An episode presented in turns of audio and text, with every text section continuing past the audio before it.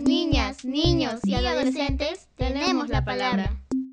Hola, ¿qué tal? Les habla Juan Elisbán de la ciudad de Cusco. Tengo 16 años. Para mí la Convención de los Derechos del Niño es una fecha muy importante para todos nosotros porque se celebra desde que la Convención entró en vigencia en nuestro país. Porque no solo recordamos el día que los niños, niñas y adolescentes tuvieron los mismos derechos que los adultos. También en este día somos nuevamente reconocidos como parte importante y fundamental de nuestra sociedad.